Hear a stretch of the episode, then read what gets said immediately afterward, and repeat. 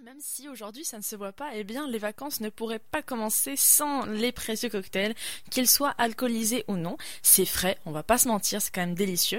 Alors pour nous parler de cocktails, on a, attention, roulement de tambour, Caroline de Villers, que vous connaissez sûrement plus comme une de nos journalistes qui va nous en parler aujourd'hui. Coucou Caroline Bonjour Chloé. Alors on va commencer d'abord avec la base de tes cocktails, euh, qui sont les sirops que tu fais toi-même. En plus c'est maison, c'est génial. Bah oui, en fait l'idée m'est venue parce que euh, à la base je trouvais pas exactement ce que je voulais dans les épiceries classiques parce que en fait je trouvais uniquement sirop de grenadine ou sirop de fraise, ce qui sont des choses quand même assez classiques. Et moi je voulais vraiment des sirops originaux euh, des sirops de concombre, de basilic, euh, des trucs, euh, des trucs vraiment ben, qu'on trouvait pas partout quoi. Et du coup je me suis dit, je me suis demandé si j'allais pas les faire directement maison, parce que finalement un sirop c'est quoi? C'est juste du sucre, de l'eau et puis ben l'ingrédient qu'on a décidé d'infuser quoi. Du coup, je vais vous donner une recette de cocktail qui est pour moi un cocktail classique, enfin une recette, une recette de sirop pardon, qui est pour moi un sirop classique, pour vous montrer à quel point c'est super simple de faire des sirops, à quel point c'est bon, c'est économique et en même temps dans vos cocktails, c'est toujours une réussite.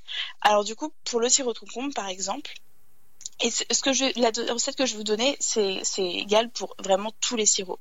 C'est-à-dire qu'un sirop, c'est juste du sucre et de l'eau. Alors, au niveau des quantités, il faudrait que vous preniez 150 grammes de sucre et 15 centilitres d'eau. C'est-à-dire que ça, c'est une quantité classique. Si vous décidez d'en faire plus, ben, prenez par exemple 300 grammes de sucre et 30 centilitres d'eau. C'est-à-dire que votre quantité de sucre doit toujours être égale plus ou moins à votre quantité d'eau.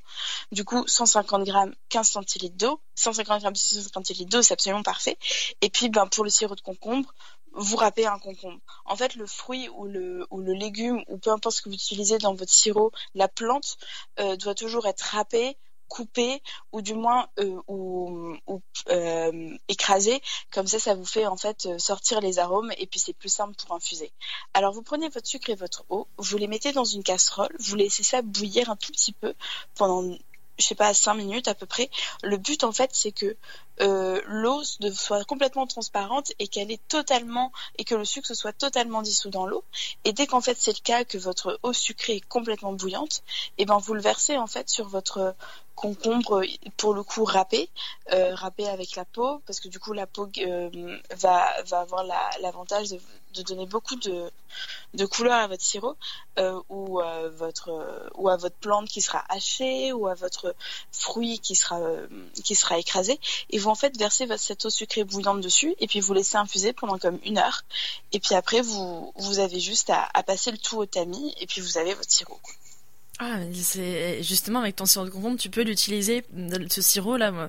Donc, moi, je vais déjà en faire en rentrant, c'est certain. Mais euh, tu peux déjà l'utiliser euh, pour des cocktails. Euh, et d'ailleurs, quel type de cocktail particulièrement tu, tu conseilles, tu préconises? Oui, alors je sais que le sirop de concombre, ça peut être super étonnant pour tout le monde. Moi, je sais que ça a, été, ça a étonné beaucoup de personnes autour de moi, mais croyez-moi, c'est super bon. Et c'est super bon avec le gin tonic. Et, euh, et je sais que c'est super étonnant. Mais euh, du coup, je vais vous donner la recette d'un gin tonic revisité. Quand vous rajoutez du sirop de, de concombre, c'est frais, surprenant, c'est vraiment bon. Puis je vous assure que vos amis vont adorer là. Euh, alors, euh, pour, la recette, vous allez mettre 30 millilitres euh, de gin, 30 millilitres euh, de sirop de concombre dont je vous ai donné la recette un peu plus tôt, sirop de concombre que vous aurez fait vous-même. Euh, c'est un challenge, je vous le donne. 150 euh, ml de tonic et puis beaucoup de glace parce que le gin tonic c'est vraiment pas bon là si vous mettez pas beaucoup de glace. Euh, pour le tonic, pour le gin pardon, je vous conseille vraiment un gin floral. Moi je sais que j'en ai un à la maison qui est aux fleurs sauvages, qui est un gin québécois et c'est vraiment une tuerie parce que le concombre en fait il, il comme fait ressortir les les petits arômes de fleurs du gin. Alors du coup c'est c'est tout aussi bon euh, parce que on sent le concombre un petit peu et puis en même temps on sent les fleurs euh, les fleurs sauvages super bon quoi. Et puis l'avantage du gin tonic au concombre, c'est que vous pouvez retirer le gin et le tonic concombre, et eh ben il est toujours aussi bon.